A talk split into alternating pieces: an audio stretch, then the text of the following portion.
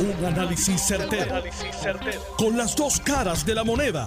Donde los que saben no tienen miedo a venir. tienen miedo a venir. Esto es el podcast de Análisis 630 con Enrique Quique Cruz. Oigan, antes de que empiece con los análisis, hay una noticia que ha estado ocurriendo aquí desde ayer y tiene que ver, lo anunciamos aquí, Gren Marí lo, lo anunció, la situación de los cargos que se sometieron contra y ahora que sale que se sometieron contra Pedro Julio Serrano.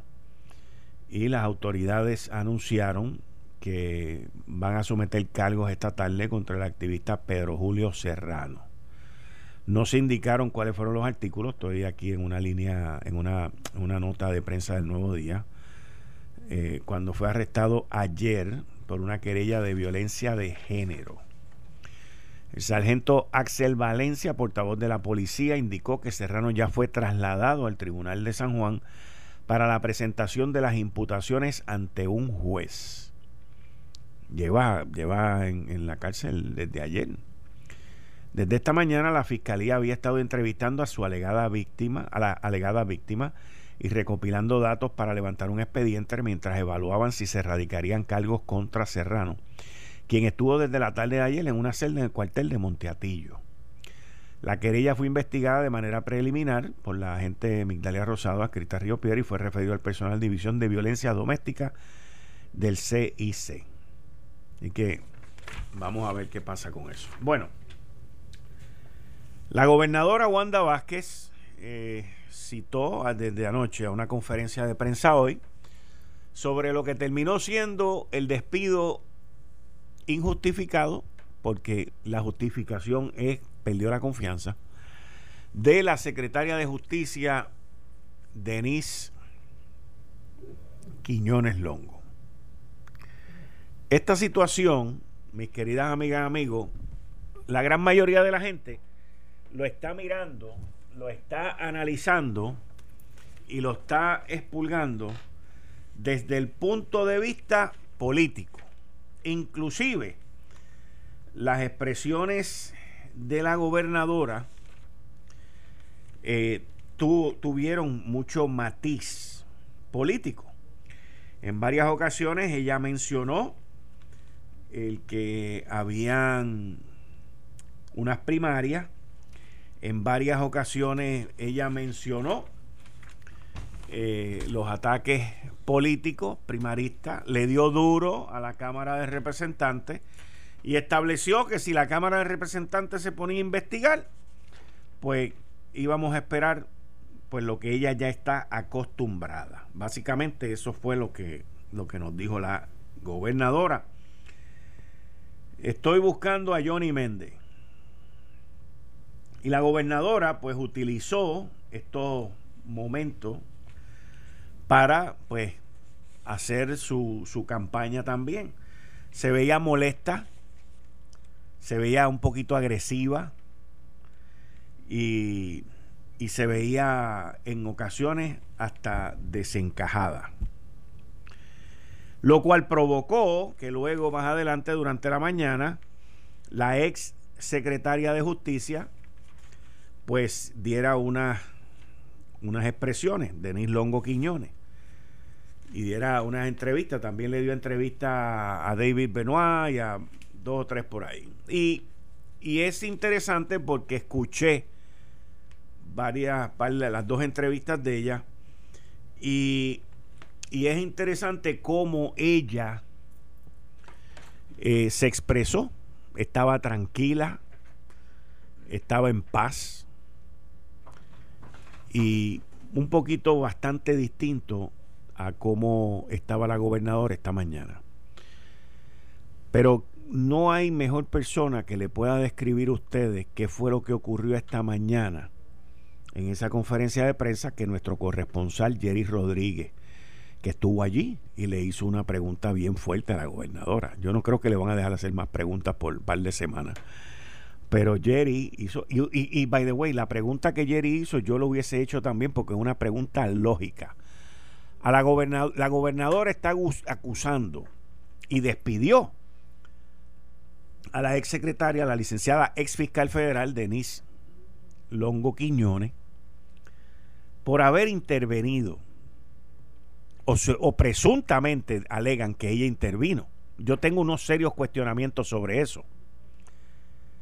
Y, lo interesante de esto es que eh, en términos de conducta, lo que la ex secretaria de Justicia es muy parecido a lo que hizo la gobernadora cuando fue secretaria de Justicia en un caso específico que tiene que ver con una de sus hijas. Pero yo quiero que Jerry primero me describa cómo era el ambiente allí, porque estoy seguro que había mucha tensión, que había, o sea, que, que titiritaba el, la tensión que había el ambiente, y para colmo, cuando empiezan se daña el sistema de sonido. Y luego pues la cosa arranca y la gobernadora en ocasiones estaba fuerte señalando, apretando el puño y acusando. Cuéntame, Jerry. Saludos, Quique, y saludos a la audiencia nuevamente. Bueno, sí, en efecto, estuvimos allí y pudimos notar varias cosas. Entre ellas, como tú dices, aquello estaba lleno de tensión. De hecho, fue una conferencia de prensa que en muchas ocasiones nosotros hemos visto cuando, obviamente, es la labor de ellos, ¿verdad? Cuando eh, sus oficiales de prensa nos dejan saber las pautas de la conferencia en ocasiones pues se nos permite preguntar, hacer más de una pregunta. Hay veces que no, pero desde el principio nos indicaron la pauta de que habían compromisos luego de la conferencia y que se iba a permitir una sola pregunta.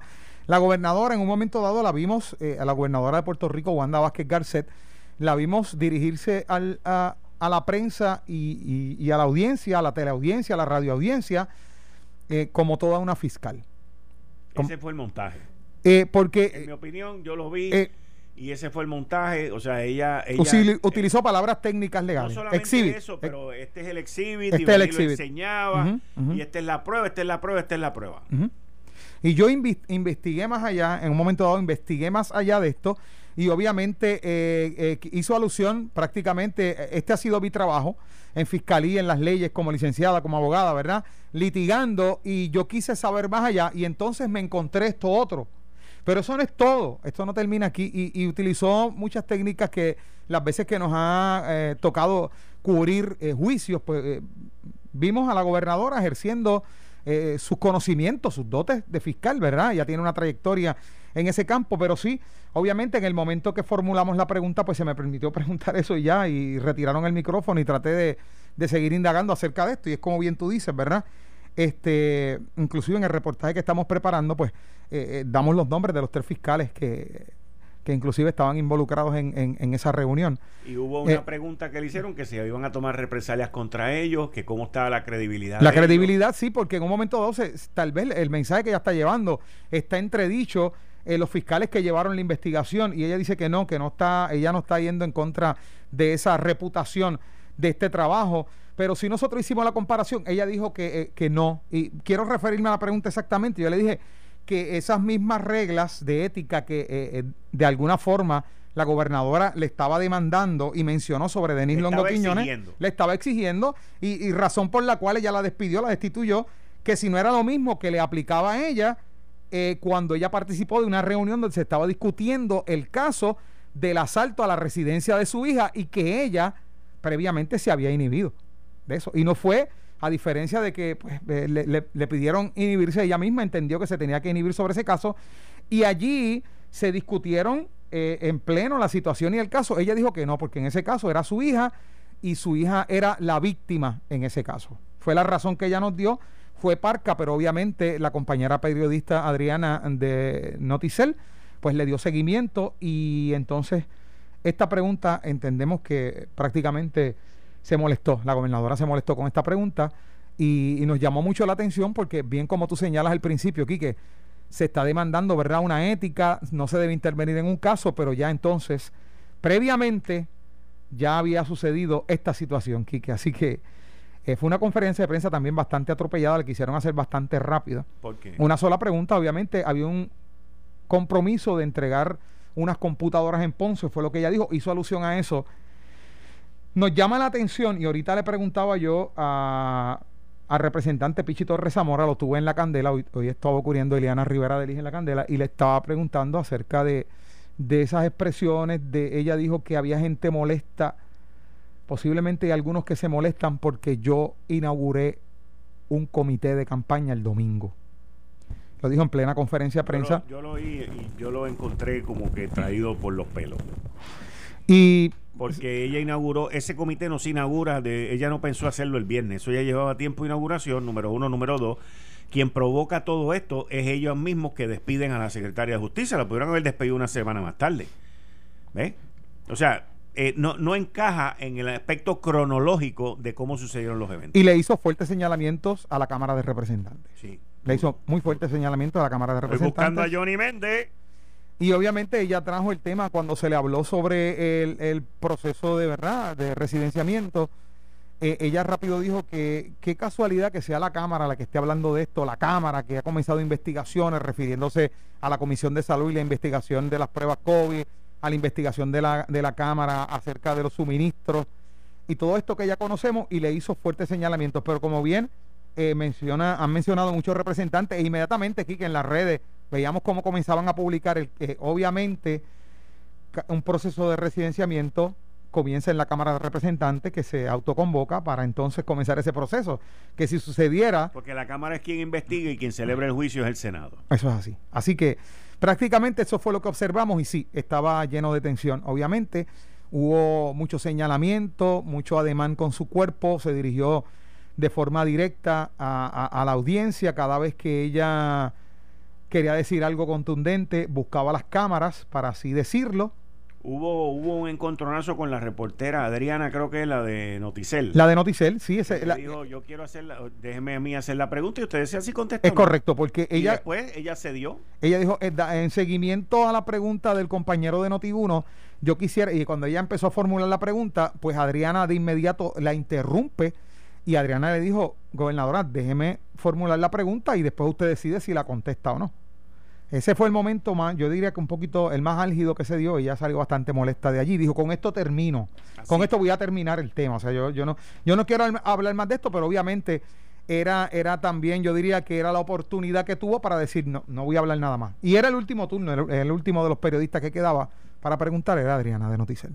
Muchas gracias, Jerry. Bien, saludos. Miren, eh, el problema con todo esto es que la gente lo está viendo principalmente desde un punto de vista político. Bueno, que hay unas primarias, que la Cámara de Representantes la tienen contra mía, que la oficina del fiscal especial independiente pues ya tienen su trayectoria en contra mía y todo este tipo de cosas. Pero si nosotros dejamos la parte primarista y la parte política hacia un lado y miramos la parte de las instituciones gubernamentales, que fue es el tema que cubro mañana en mi columna del periódico El Nuevo Día, el Departamento de Justicia y el Ejecutivo, en este caso la gobernación, en este cuatrienio en específico, ha salido bien trasquilado, ha salido bien magullado.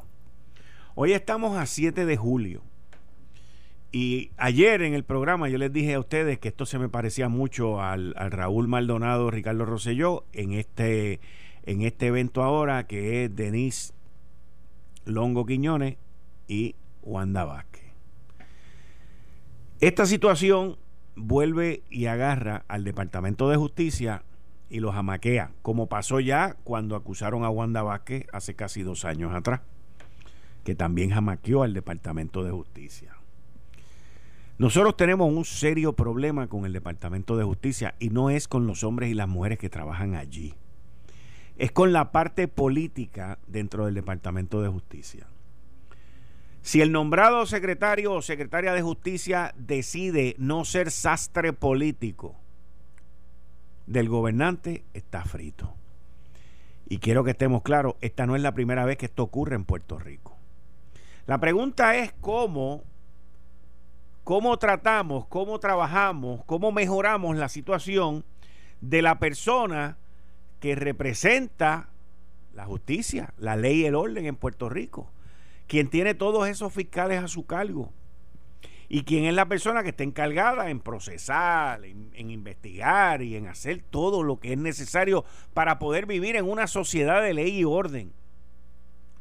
Y mientras sigamos con los mismos sastrecitos políticos, con la misma gente, con el mismo proveedor de campaña, con el mismo amiguismo, vamos a seguir donde estamos.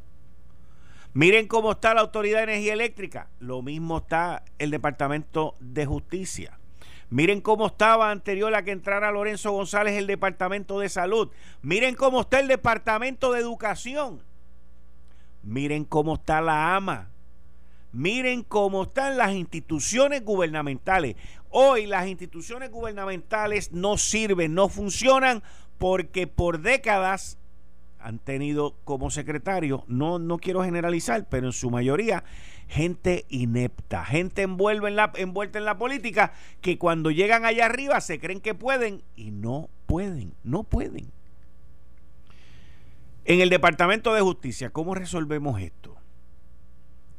Yo personalmente creo, no soy abogado, no soy jurista, soy analista. ¿Y qué es el analista en mi mente y en mi mundo? Ser analista es una persona que tiene la suerte, la responsabilidad por X o Y o haberla trabajado también, de poder sentarme frente a un micrófono ante el mundo, porque esto ahora se oye a través del mundo, y dar mi opinión, porque básicamente eso es lo que yo hago, dar mi opinión y estudiar para venir aquí preparado y dar mi opinión y dar mi análisis. Yo no creo en los nombramientos de 10 años para ningún funcionario. No creo en, en, que sean electos. Hay sitios donde son electos. Pero sí creo en la protección de esa persona que está ahí. Y no tengo problema con que sea el gobernante quien lo nombre. Con lo que yo tengo problema es cuando lo votan cuando lo sacan. En específico por esta situación que estamos viviendo aquí ahora. Nosotros no sabemos la verdad de lo que ocurrió. La gobernadora tiene una versión, Denise tiene otra versión. Son dos versiones completamente distintas. Y dos versiones que chocan. Lo que yo entiendo es que a la exsecretaria la sacaron tan pronto llegó la información de que habían unos referidos en contra de la gobernadora y en contra del secretario de gobernación. Y que quede claro, la información que yo recibí es de que hay más de un referido de esas personas. En medio de todo esto, hay otra secretaria que yo la mencioné ayer, que es Gloria Barandújar, que también tiene una situación muy parecida a la de la exsecretaria de Justicia. Pero esa ya fue exonerada por el panel del FEI.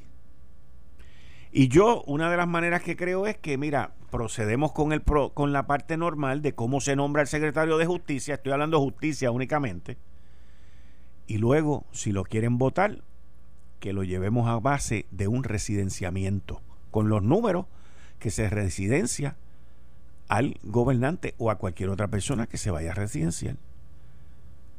Porque nosotros tenemos que darle algún tipo de independencia al secretario de Justicia. Y máxime con los altos niveles de corrupción que estamos viendo en Puerto Rico.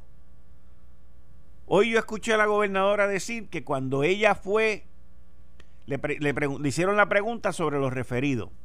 Lo que hizo la designada secretaria de Justicia, eso es un disparate. El de haber pedido que no, no entreguen, devuélvanlos para acá, pues yo tengo que chequear. Inclusive sacó un comunicado de prensa es que usted no tenía que chequear nada porque esa decisión no la tomó usted. Esa decisión la tomó la pasada secretaria. A menos que le hayan dicho usted, llama para allá y mándese usted esa gente a retirarla. Ah, esos son otros 20 pesos. Pero yo no entiendo cuál era el corre y corre y el miedo para que entonces hoy la gobernadora venga y diga Ah, no, yo quiero que los manden allí ahora.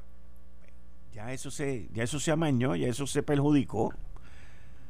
¿Cómo el pueblo de Puerto Rico sabe que lo que iban a entregar ayer y lo que entregaron hoy es lo mismo? ¿Y por qué en menos de 24 horas ayer no se podía entregar y hoy se puede entregar? Esto es idéntico también a lo que pasó con la investigación, que también la manejó la exsecretaria de, de Justicia, con el famoso informe de, los almacenes de Ponce. No se puede, no se puede, no se puede. Y después tanta presión, vinieron pan, ahí va. Y nosotros tenemos que buscar la manera, como sociedad y como pueblo, de darle algún tipo de independencia al secretario de justicia. Al secretario de justicia. Lo mismo que está ocurriendo aquí, by the way, es lo mismo que ocurrió bajo la administración de Donald Trump. No nos olvidemos de eso. Donald Trump cogió y sacó a Jeff Sessions de allí. Y aquí está ocurriendo exactamente lo mismo también ahora. Eh, estás escuchando el podcast de Noti1. Análisis 630 con Enrique Quique Cruz. Buenas tardes, mis queridas amigas, amigos. Estamos de vuelta aquí en Análisis 630. Yo soy Enrique Quique Cruz. Y estoy aquí de lunes a viernes de 5 a 7, como todos los martes, con el licenciado John Mott. John, bienvenido. Bueno, gracias. Bueno. ¿De qué hablamos primero? De la gobernadora y de Denise.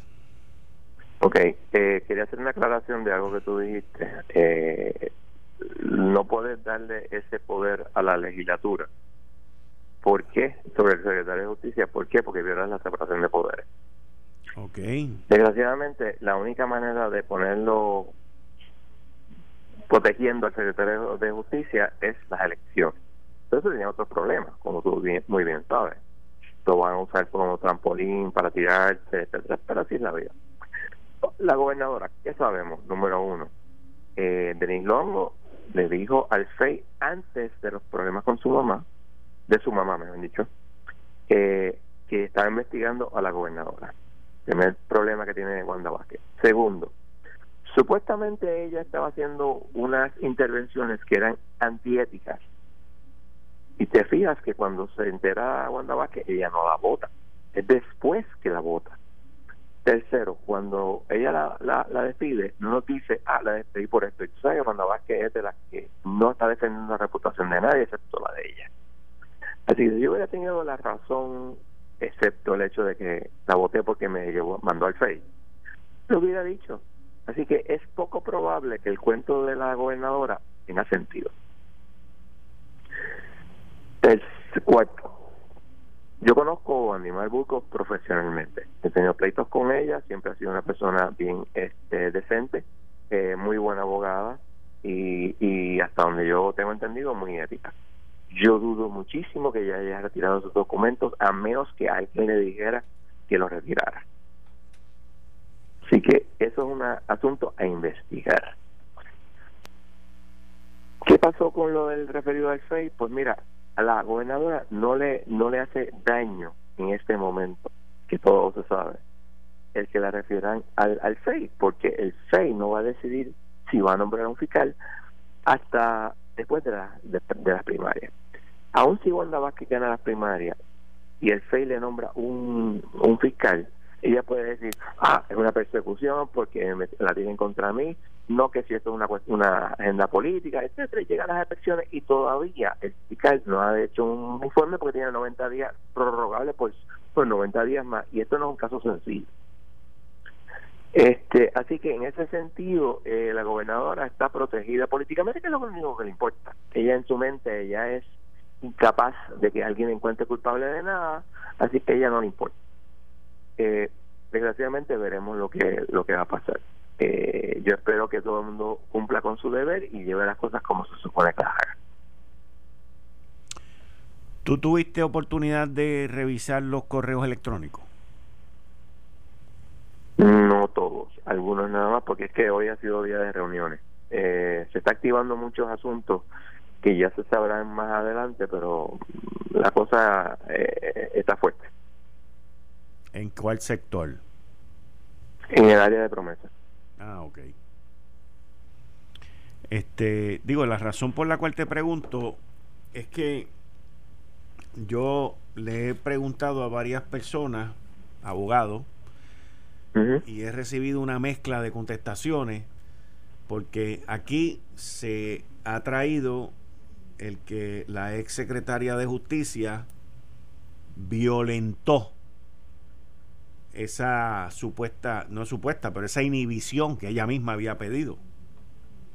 Puede que lo haya hecho. Y hay personas, y hay personas que me dicen que sí y hay otras personas que me dicen que no.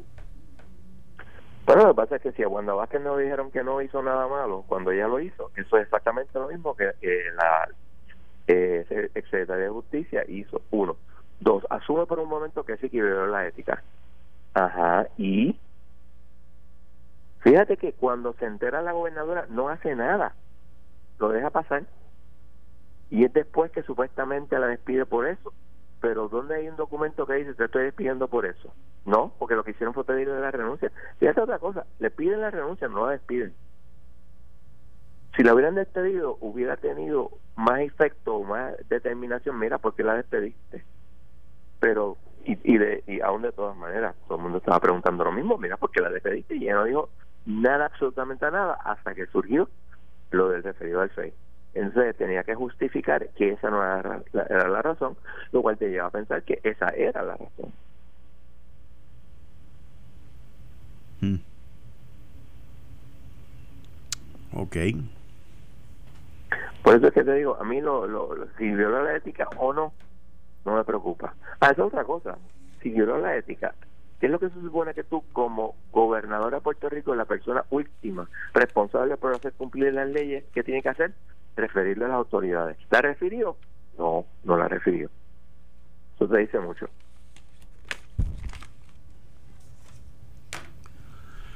Ok. Promesa. Ok, promesa. Un muy interesante eh, radical. Ok. La juez Swain hace un tiempo había emitido una orden donde había dicho, mira, te van a hacer las próximas, las futuras pistas. O sea, más o menos cada mes, cada mes, cada dos meses hacen un omnibus hearing que oye todo lo que hay que oír. Pues ella, el calendario de ella sigue el omnibus hearing hasta el 2020, entrado el 2021. O sea que ella sabe que esto va a durar. Eh, ya para el 15 de este mes, el gobierno de Puerto Rico tiene que, y la Junta tiene que decir qué van a hacer con el eh, plan de ajuste de Lela. Para julio 31 tienen que decidir qué van a hacer con el, el RSA de, el, de prepa. O sea que todo este mes hay cosas bien importantes. Finalmente hubo una moción que no he podido leer, como te dije, estaba en reuniones, pero llegó hace como menos de una hora, de AMBAC pidiendo que partes del RSA y del ELA, o sea que un, un RSA, Eh, sean eliminadas, incluyendo algunos bonistas. Así que eso es otro lío que se va a formar. Y el tercero que te dije que va a surgir, pero no te puedo decir todavía nada porque es parte de las reuniones que tuve hoy. Ok. AMBAC. Eso, eso, es una de las aseguradoras también, ¿verdad? Una de las aseguradoras que está bien activa en contra de promesas, digo, en contra de la Junta, pidiéndole encima promesas.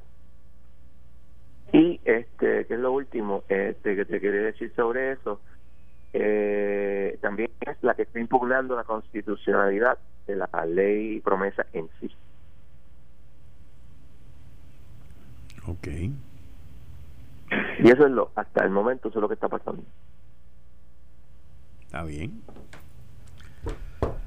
Eh, volviendo a, a la ex secretaria de Justicia y a la gobernadora. Eh, ¿Tú cómo, tú ves que va que va a terminar esto? Eh, yo quisiera que hubiera acusaciones, porque yo entiendo que aquí ha habido violaciones de parte de la gobernadora y muchas otras personas. Okay. Pero podría no, no, pasar, porque tú sabes que aquí no pasa. ¿Que hubiese acusaciones de qué tipo? Pues de la, precisamente lo que hizo o, denunció la licenciada Longo, eh, violaciones este, en términos de los suministros, etcétera hasta que uno no vea los documentos o la acusación, el acusatorio uno no sabe, porque pues, obviamente todo eso es eh, privado. Obviamente también eh, creo que es importante que se sepa esas este, esos informes sean publicados. Obviamente son bajo la ley son privados, no privados sino secretos, pero entiendo que la situación es tan seria que se debe revelar.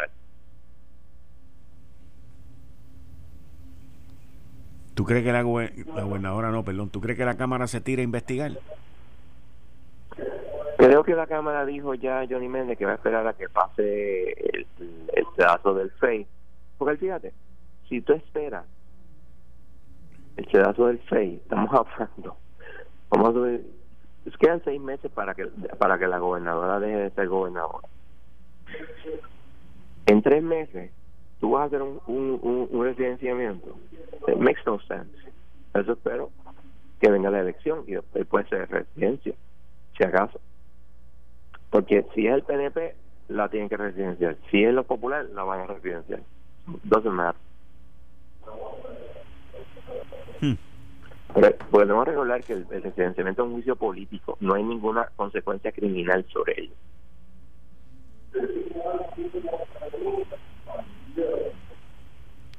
¿Cómo, cómo ves eh, la salida de Carrión? Pues mira, eh, la salida de Carrión, hasta que no sepamos a quién domina Trump, no lo sabemos, podemos especular, yo creo que van a ser gente más conservadora, pero no sabemos, porque ahora Grijalva con su bloquera, porque Grijalva tiene unas bloqueras que eso es increíble. Este, no, que eso tiene que ser público. Mira, amigo, eso no que ser público. Hay una lista que hace Nancy Pelosi, hay una lista que hace el, de la el, de la minoría de la Cámara, una lista de la, mayoría del Senado, una lista de la minoría del Senado. De ahí el, Trump escoge. Y el Trump escoge uno. Si lo hacemos tradicionalmente, si lo hacemos como dice la 101, ¿cómo es la 101 E2? No, la 101 E6 eh, perdón, E2G, pues sí, se hace, se, se somete para que el Senado lo, decida. Y es lo que yo creo que va a hacer.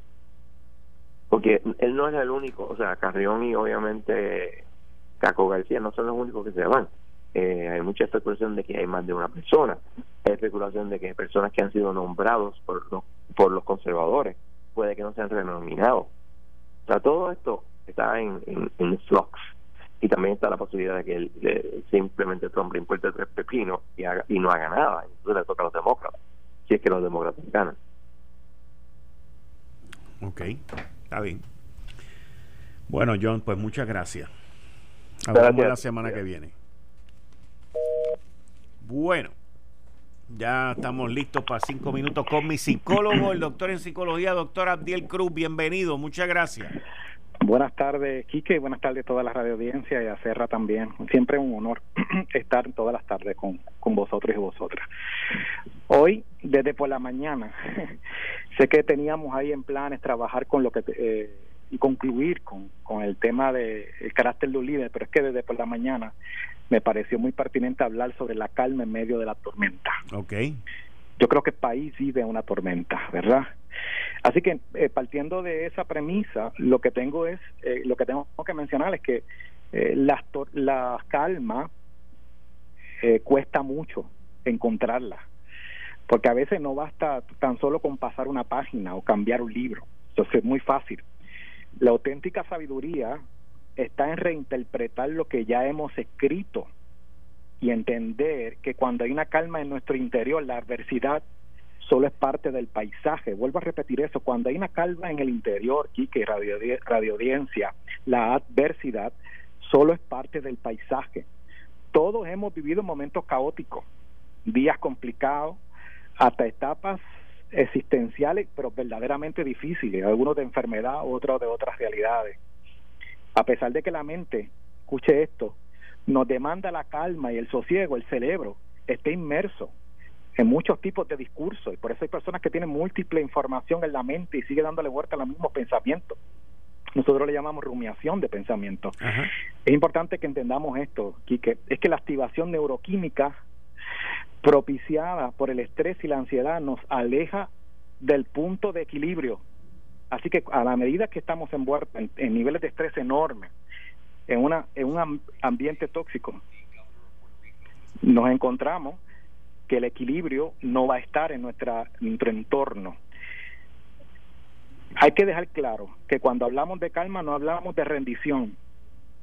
La persona que, que puede optar por adquirir una actitud calmada y tranquila hacia cualquier dificultad no está dejándose llevar por la dificultad. Ojo, en el contrario, se trata de encontrar una armonía en el interior donde los pensamientos, deseos y capacidades logran actuar con congruencia y sabiduría.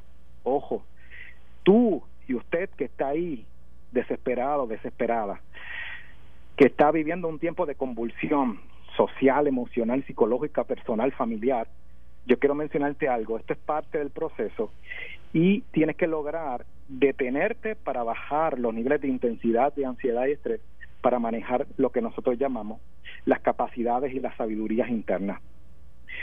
Termino. Voy a terminar con una frase hoy de Mahatma Gandhi.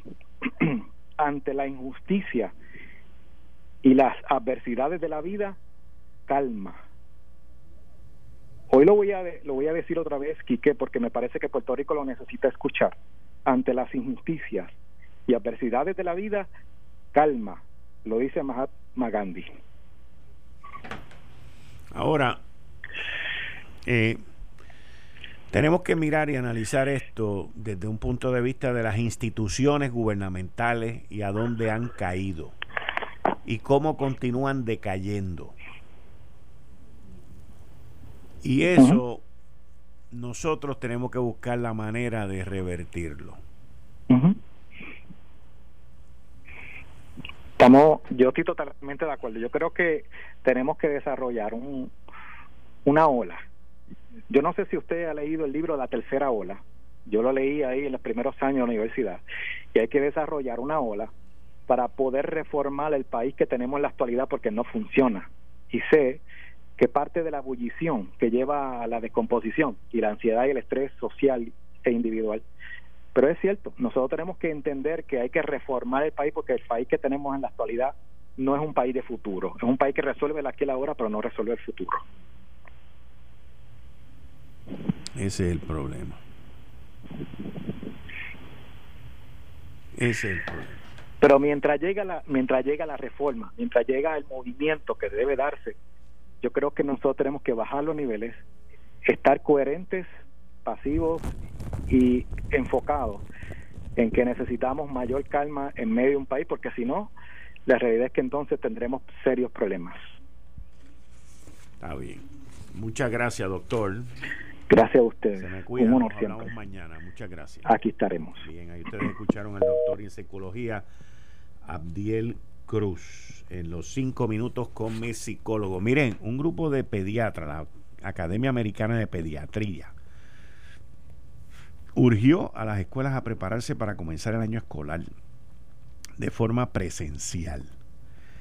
En unas guías difundidas recientemente esta organización reiteró que además de que las escuelas son fundamentales en el desarrollo académico del niño, también son esenciales en su bienestar social y emocional, además de ofrecerles seguridad. Esta semana salió un artículo muy interesante en el periódico El Nuevo Día sobre el fracaso de la educación aquí durante la pandemia. Y dentro de todos estos escándalos que han habido esta semana, y hoy solamente es martes, a eso no se le dio mucha cobertura, a pesar de que fue un artículo de primera plana y estuvo por todos lados ayer. Pero todas estas cosas cambian las discusiones de cosas que son importantes, de temas que son importantes. La reapertura de las escuelas es algo importantísimo. Yo creo que el regreso a clase lo van a retrasar para después de las primarias, después del análisis que yo hice aquí, porque los maestros han sido citados, convocados para empezar a ir a presentarse en las escuelas el 3 de agosto. Eso es seis días antes de las primarias. Y esos son seis días que van a tener la Asociación de Maestros, la Federación de Maestros, para estar por ahí diciendo todo lo que no hay en el sistema educativo. Imagínense. Mi pensar, mi sentir, es que a base de eso van a mover la fechita un poquito para atrás. Quizás para el 10 o para el 11 buscando un poquito de acoginamiento. Porque eso es todos los años, todos los años es así. Ahí estaba leyendo yo que en el área sur, por allá por los terremotos, hubo estudiantes que no tuvieron clase por 200 días, una cosa bárbara, y a alguien le importa eso. ¿A alguien le importa eso? Eh, Imagínense, tuvimos problemas para abrir. Tuvimos problemas para abrir los comedores. ¿Qué problema tendremos para abrir las, escuelas? Oye, hoy llovió. pero eso no quiere decir que pueden ir a lavar y pegar manguera y lavar los carros y toda esa vaina. Hoy llovió. Hoy llovió. Cayó agua. Cayó mucha agua. Yo veía, uff, bajando un paquetón de agua. Y según esta nota que tengo aquí al frente, el embalse de Carraízo recibió esta mañana al menos una pulgada de lluvia. Usted sabe lo que es, una pulgada de lluvia es un dron de lluvia para Carraízo. Pero como quiera, no puede abrir la pluma, no puede hacer todas las loqueras que se hacen siempre. Cóganlo con calma, que este embalse estaba bastante malito. Pero vamos a ver cuáles son las consecuencias de cómo la gente va a bregar con esto. Está difícil lo del agua, hay que ahorrar agua. Y también, por otro lado, el presidente de los Estados Unidos, Donald Trump, y su gobierno anunciaron que se están separando de la Organización Mundial de la Salud, efectivo en julio del 2021. O sea, eso es de aquí a un año. La notificación es para de aquí a un año. Así que, y hoy ya sobre 11 millones de contagios en el COVID. Y by the way, interesantísimo la información que salió hoy sobre el Aeropuerto Internacional Luis Muñoz Marín, que ya el familión no puede entrar para allá con usted y toda aquella cosa como se hacía antes, ¿oyó? Ahora usted deja a su familiar allí, él se baja, se entra él al terminal, más nadie, en lo que resolvemos esta situación de la pandemia. Eso, para que ustedes vean el disloque que hay económico, eso va a tener un impacto brutal sobre los negocios en el aeropuerto. Principalmente los que están frente a los mostradores, pero brutal. Porque esa, los familiares pues tomaban un cafecito, compraban algo, iban al banco, pero todo eso va a bajar ahora dramáticamente, no solamente por el número de pasajeros que no van a estar viajando, pero porque los accesos, todo por la seguridad y la salubridad y evitar el contagio del COVID. Esto fue el, podcast de Notiuno. Análisis 630 con Enrique Quique Cruz. Dale play a tu podcast favorito a través de Apple Podcasts, Spotify, Google Podcasts, Stitcher y notiuno.com.